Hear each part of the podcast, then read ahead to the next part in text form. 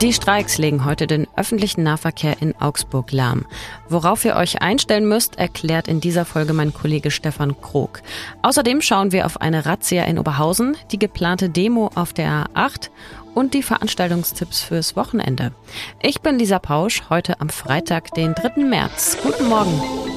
Nachrichtenwecker, der News-Podcast der Augsburger Allgemeinen. Die Polizei hat am Mittwochabend das Hans-Beimler-Zentrum in Oberhausen durchsucht. Es ist ein kleines Büro im Erdgeschoss, ganz in der Nähe des Oberhauser Bahnhofs, in dem sich vor allem verschiedene linke Gruppen getroffen haben. Getragen wird das Haus von einem Verein. Doch die Polizei ermittelt wegen Straftaten gegen Mitglieder der AfD in Augsburg. Im November vergangenen Jahres hatten Unbekannte den Weg vor der Wohnung der AfD-Bezirkskandidatin Gabriele Meilbeck im Augsburger Univiertel mit einem mehrere Meter breiten Schriftzug bemalt. AfD angreifen stand da in roter Farbe. Auch vor ihrer Praxis in Friedberg wurde ein ähnlicher Schriftzug aufgetragen. In der Nachbarschaft verbreiteten die Personen mehrere Flugblätter mit einem Bild der Frau und ihrem ebenfalls in der AfD aktiven Mann. Und sie veröffentlichten dort auch deren Privatadresse. Die Durchsuchungsbeschlüsse jetzt für das Büro kamen vom Amtsgericht Augsburg, aber auch vom Amtsgericht Rosenheim. In Rosenheim verdächtigen die ErmittlerInnen nämlich einen Mann aus Augsburg im Januar bei einer Demonstration in Rosenheim einem Polizeibeamten aus nächster Nähe mit einem Feuerlöscher ins Gesicht gesprüht zu haben. Die Ermittlungen richten sich derzeit aber gegen Unbekannt, denn konkret Tatverdächtige haben die ErmittlerInnen noch nicht. Das heißt, die Leute, die sie bei der Durchsuchung gestern angetroffen haben, gelten als Zeuginnen und Zeugen, nicht als Beschuldigte. Einige Betroffene haben die Razzia der Polizei in den sozialen Netzwerken teils als unverhältnismäßig kritisiert. Die KlimaaktivistInnen von Fridays for Future wollten auf Fahrrädern am Sonntag auf der Bundesautobahn 8 demonstrieren und die A8 hätte dafür natürlich auf einem Teilabschnitt gesperrt werden müssen. Die Stadt wollte das schon nicht und wollte die Demo nur genehmigen, wenn sie auf einer anderen Strecke verläuft. Die AktivistInnen hatten deswegen einen Eilantrag beim Verwaltungsgericht eingereicht. Und den hat das Verwaltungsgericht nun gestern abgelehnt. Die Bundesautobahnen, so das Gericht, seien zwar grundsätzlich als Ort für die Durchführung von Versammlungen nicht ausgeschlossen, aber eine besonders enge Verknüpfung des verfolgten Versammlungszwecks zu dem Teilabschnitt der A8 hat das Gericht dann doch verneint. Das heißt kurz, Demos sind auf Autobahnen grundsätzlich schon okay, aber nur wenn sie direkt mit der Autobahn auch zu tun haben. Vorrang haben der Stadt zufolge also die AutofahrerInnen zum Beispiel, die die Straße nutzen wollen. Es gebe mildere Mittel, so das Gericht, um zu demonstrieren und gleichzeitig einen sicheren und leichten Verkehr zu gewährleisten. Mit der Demo wollen sich die AktivistInnen für ein generelles Tempolimit und gegen den weiteren Ausbau von Autobahnen aussprechen. Die Versammlungsbehörde hat nun eine alternative Strecke für die Demo festgesetzt. Die verläuft abseits der Autobahn. Beginn ist auch da um 14 Uhr am Rathausplatz. Und passend dazu auch diese Nachricht aus Berlin. Ein generelles Tempolimit auf eben dieser Bundesautobahn A8 ist erstmal vom Tisch. Das hat das Bundesministerium für Digitales und Verkehr in einem Schreiben deutlich gemacht. Und die Entscheidung damit begründet, dass Verbote und Beschränkungen nur dort verhängt werden dürfen, wo wegen besonderer Verhältnisse Gefahr besteht. All das tritt auf dem A8-Abschnitt zwischen Ulm und Edenbergen aber nicht zu. Neun Städte und Gemeinden an der Autobahn hatten ein Tempolimit von 120 km/h gefordert. Stattdessen sollen noch in diesem Frühjahr fünf weitere LED-Anzeigen an der Autobahn zwischen Leibheim und Adelsried aufgestellt werden. Wenn es nämlich zu viel Verkehr gibt, wird dann das Tempolimit 120 angezeigt, vorübergehend. Und die LED-Anlagen sollen auch das Tempo rund um die Auffahrten an der Autobahn regulieren. Seit fast zwei Jahren gibt es solche LED-Anzeigen schon zwischen Adelsried und Streitheim, etwa in Richtung Stuttgart, oder zwischen Unterknöringen und Burgau in Richtung München. Es gibt seitdem nicht weniger Unfälle, aber eben nicht mehr so schwere Unfälle. Auch Gründe wie der Klimaschutz und die Energiekrise würden ein Tempolimit nicht rechtfertigen, heißt es aus dem Ministerium. Nach Berechnungen des Umweltbundesamts würden die Treibhausgasemissionen im Straßenverkehr mit einem Tempolimit von 120 km/h um 2,9 Prozent gesenkt. Wir schauen auf das Wetter für heute und fürs Wochenende. Heute geht der Tag graulos, aber trocken.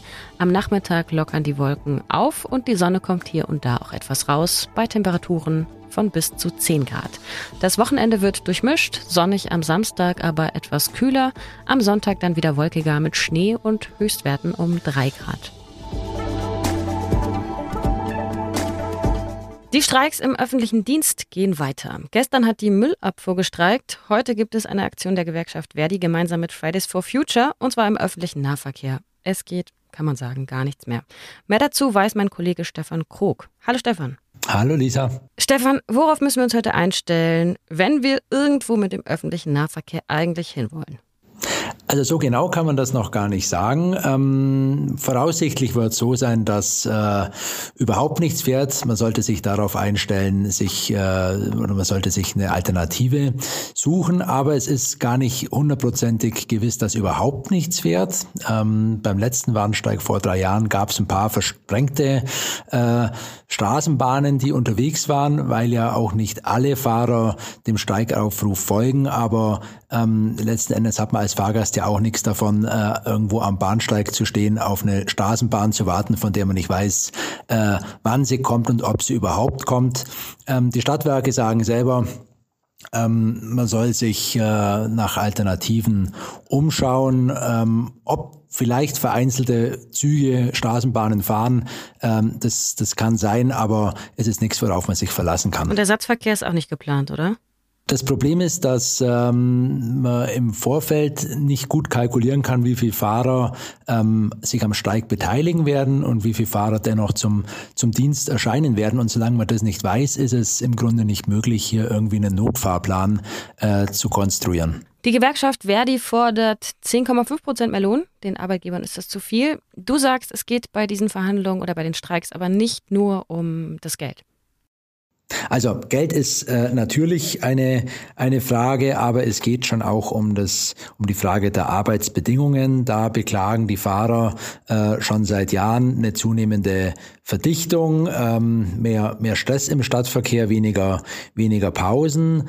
Ähm, und das passt schon auch insofern, ähm, als dass man jetzt ja deutschlandweit momentan feststellt, es äh, gibt zu wenig Fahrer, der Beruf ist zu unattraktiv und der Druck zu hoch. Ähm, in Augsburg haben wir jetzt momentan auch den Sonderfall, dass ab 20. März ähm, der Busverkehr ausgedünnt werden muss, einfach weil es nicht genug Fahrer gibt. Es ist, da muss ich mich korrigieren, auch kein Sonderfall in Augsburg. Ähm, da haben äh, zahlreiche Verkehrsbetriebe in Deutschland dieses Problem, aber das zeigt schon, es geht äh, um Bezahlung. Ja, auch das macht den Beruf attraktiver, aber es geht schon auch noch um die Arbeits äh, ähm, Bedingungen, unter denen die Fahrer unterwegs sind. Und das sind Zeiten, in denen auch das 49-Euro-Ticket kurz vorm Start steht.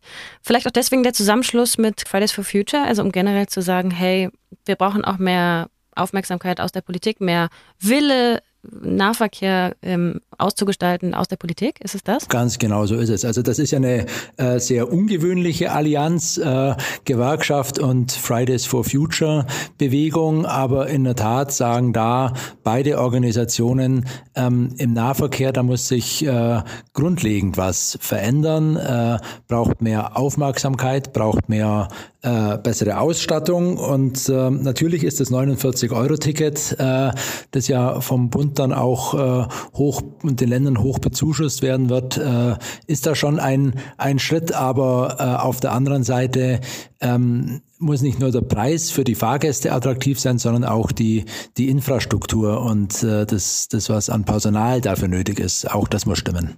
Stefan, es ist aber erstmal nur der Streik heute oder kann man schon voraussehen, dass es nochmal weitergeht? Also es handelt sich da um einen äh, Warnstreik, der stattfindet. Ähm, momentan gab es schon zwei Verhandlungsrunden ähm, zwischen Arbeitgebern Arbeitnehmern. Da liegt man noch relativ weit äh, auseinander. Äh, die Arbeitnehmer wollen 10,5 Prozent mehr. Man bewegt sich jetzt momentan äh, in den Verhandlungen etwa bei der Hälfte. Und ähm, die nächste Verhandlungsrunde, die ist für Ende März äh, angesetzt. Ähm, ich denke mal, der Warnsteig im Nahverkehr dient jetzt mal dazu, einfach auch an dieser Front bisschen Druck Druck zu machen und ob sich da noch, äh, ob da noch dann direkt bevor die nächsten Gespräche stattfinden, ob da nochmal was kommt, äh, das wird man sehen müssen. Wunderbar, danke Stefan. Gerne. Was sonst noch wichtig wird. Bundeskanzler Olaf Scholz ist heute zu seinem zweiten Besuch in den USA bei US-Präsident Joe Biden. Die beiden werden, auch wie beim letzten Mal, voraussichtlich über den russischen Angriffskrieg in der Ukraine sprechen. Und heute Abend steht fest, wer in diesem Jahr beim ESC, beim Eurovision Song Contest in Liverpool für Deutschland ins Rennen geht. Los geht's ab 22.20 Uhr in der ARD. Zum Schluss noch ein Blick auf das Wochenende. Was ist los an diesem ersten Märzwochenende in Augsburg? Es gibt wieder einen Kunsthandwerkermarkt. Ausstellerinnen aus ganz Bayern kommen dafür nach Augsburg zum Kongress am Park. Von 10 bis 17 Uhr findet der Markt dort statt unter dem Motto Frühlingszauber. Außerdem gibt es auf dem Stadtmarkt einen Bastelkiosk für Erwachsene und für Kinder. Wer möchte, kann etwa mit bunten Perlen und einem Sonnenkristall einen individuellen Licht- und Blickfang für das Fenster gestalten, zum Beispiel. Die Bastelaktion läuft am Samstag zwischen 10 und 14 Uhr, entweder auf dem Bauernmarkt oder in der Viktualienhalle. Anzumelden braucht ihr euch dafür nicht. Die Materialkosten betragen 10 Euro. Und die Volkshochschule Augsburg bietet einen Spaziergang durch Augsburg an, der sich den individuellen Schicksalen des Nationalsozialismus in Augsburg widmet. In der Innenstadt erfahrt ihr dort mehr über die Stolpersteine und die Erinnerungsbänder für die NS-Opfer. Los geht es am Samstag um 11 Uhr. Treffpunkt ist das Rathaus. Das war's von mir und vom Nachrichtenwecker für diese Woche. Am Montag hört ihr an dieser Stelle meine Kollegin Greta Prünster. Ich bin Lisa Pausch. Danke euch fürs Zuhören. Und für eure Nachrichten, die nehmen wir natürlich immer gerne entgegen, egal ob es um Kritik oder neue Ideen geht zum Beispiel, unter nachrichtenwecker.augsburger-allgemeine.de.